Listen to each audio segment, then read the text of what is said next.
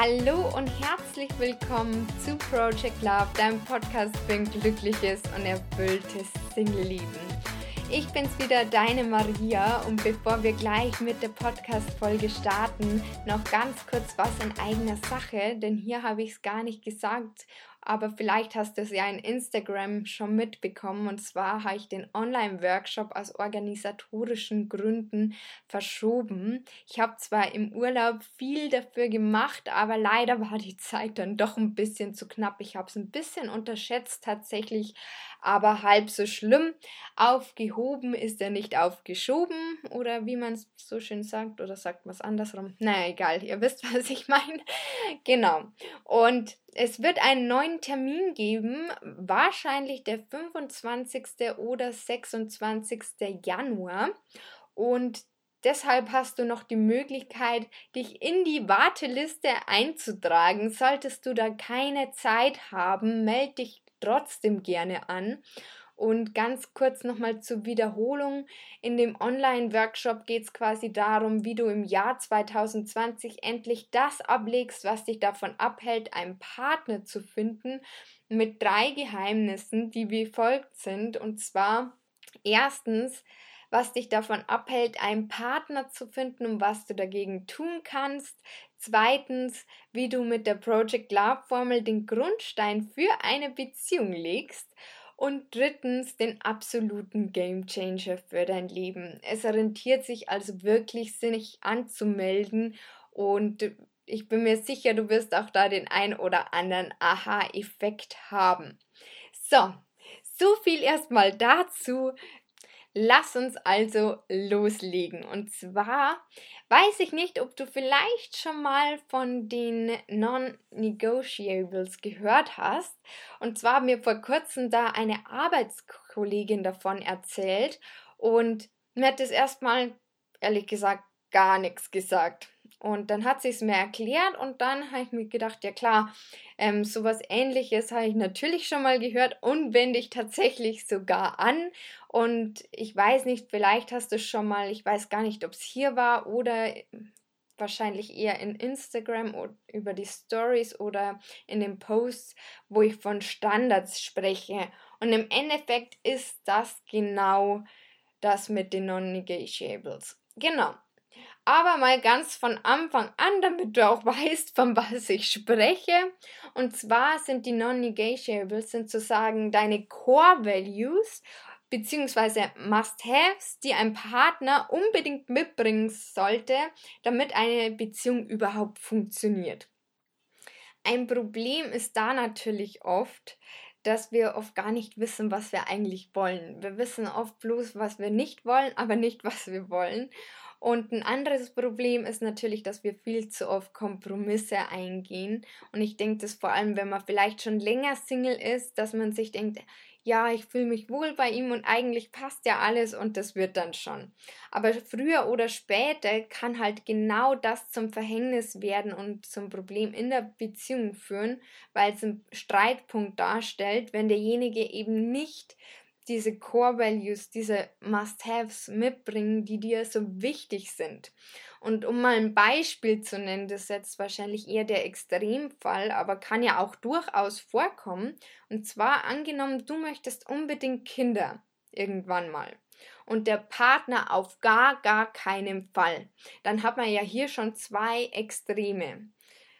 Und wenn du dir dann aber denkst, zum Beispiel, ja, das wird dann schon und wenn wir länger zusammen sind, dann kommt es schon und dann ändert er bestimmt seine Meinung und so weiter und so fort. Und wenn er aber die Meinung nicht ändert, weil er natürlich auf gar keinen Fall in unserem Beispiel Kinder möchte, dann wird es natürlich auch früher oder später natürlich zum Streitpunkt, weil dir ist total wichtig, Kinder zu haben und ihm ist total wichtig, keine Kinder zu haben, weil er einfach keine Familie möchte. Und deswegen kann es natürlich auch dann sein, dass früher oder später natürlich deswegen auseinandergeht. Ist ja ganz klar, weil das ja ein, eine Sache ist, die sehr wichtig für jemanden sein kann. Und dadurch ist natürlich vorprogrammiert, dass die Beziehung zum Scheitern verurteilt ist. Und deswegen ist auch so wichtig natürlich, dass man sich eben Gedanken über die Non-Negotiables, seine Must-Haves, ähm, Gedanken macht, um dann halt auch gleich zu entscheiden, okay, ihm ist es nicht wichtig, dass er jetzt in dem Beispiel äh, Kinder haben möchte, ähm, dann äh, muss ich halt frühzeitig eben sagen, okay, dann bist du eben nicht der, mit dem ich mein Leben verbringe oder ja, genau. Und heißt im Umkehrschluss auch, wenn ein potenzieller Partner deine Must-Haves nicht erfüllt, ist er quasi raus, wie gerade eben eben auch schon gesagt. Und ja, um noch weitere Beispiele zu bringen, was sind jetzt eigentlich überhaupt alles Non-Negotiables? Also das kann zum Beispiel sein, dass der Partner eben Familie haben möchte, genau wie du. Oder dass er treu und ehrlich ist. Wobei ich finde, das kann man so nicht äh, messen, weil ein Partner kann auch zwei Jahre treu sein und dann auf einmal nicht mehr. Aber das ist eine andere Geschichte. Vom Grundprinzip ist auf alle Fälle so, er sollte treu sein und dass dir das wichtig ist. Eine andere äh, Sache kann es natürlich sein, dass er nicht Raucher ist oder gerne reist, dass er äh, finanzielle ähm, Stabilität mitbringt. Also da habe ich zum Beispiel gelesen, dass ähm, es sein kann, dass der Partner zwar gut verdient, aber eben das Geld gleich wieder zum Fenster raus wirft und das natürlich keine finanzielle Stabilität mitbringt oder Sicherheit, wie man eigentlich bei uns sagt, ein bisschen falsch übersetzt war ein englischer Text, genau. Ähm, und dass einer, der vielleicht nicht ganz so viel verdient und nicht reich ist, ähm, aber dafür ähm, halt eine Sicherheit bietet, dass der halt dann eher zu einem passt weil der genau das mitbringt. Also da, das sieht man ja oft auch schon am Lebensstandard, wie das so ist oder am Sprechen manchmal auch. Genau, das können zum Beispiel welche sein, aber letzten Endes ist es natürlich so, dass das ganz individuell ist. Also das sind jetzt wirklich bloß Beispiele und das müssen nicht deine Non-Negotiables sein, sondern es können auch andere Dinge sein. Bei mir ist zum Beispiel so, dass mir total wichtig ist, dass der Partner einfach auch gerne reisen soll, weil ich glaube, dass das auch früher oder später natürlich voll den Streitpunkt darstellt, wenn man selber, keine Ahnung, dauernd wegfahren möchte und der andere aber bloß zu Hause bleiben möchte und da Urlaub machen möchte.